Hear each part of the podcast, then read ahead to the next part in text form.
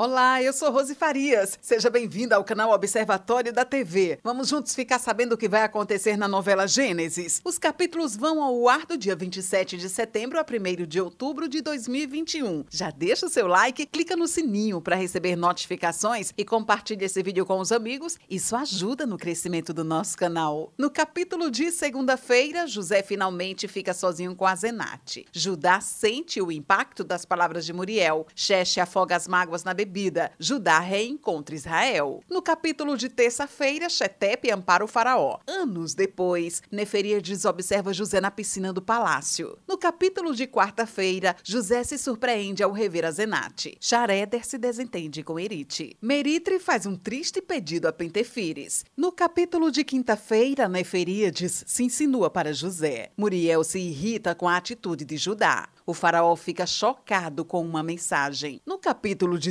sexta-feira, José tenta sair da armadilha de Neferíades. O faraó Xexe anuncia uma guerra. Azenate se assusta com a postura de Adurá. José é surpreendido novamente com a atitude ousada de Neferíades. Esse é o resumo da novela Gênesis. Obrigada por estar com a gente e antes de sair, deixa seu like, comente, compartilhe, siga a gente nas redes sociais e ative o sininho para receber notificações de novos vídeos. Confira aqui no canal e no site observatoriodatv.com.br o resumo de todas as novelas e tudo o que acontece no mundo da televisão e na vida dos artistas. A gente se encontra por aqui. Beijos e até a próxima novela.